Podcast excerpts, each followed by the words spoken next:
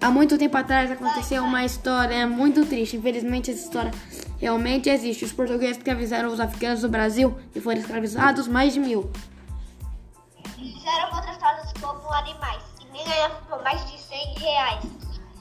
Esse trabalho era tão perigoso, tudo era muito drogo, Jesus lembra que Jeremias era.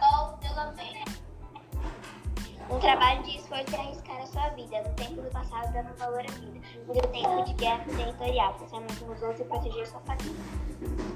Foi um passado todo errado. Hoje o presente desestruturado. A escravidão não acabou, apenas se modificou.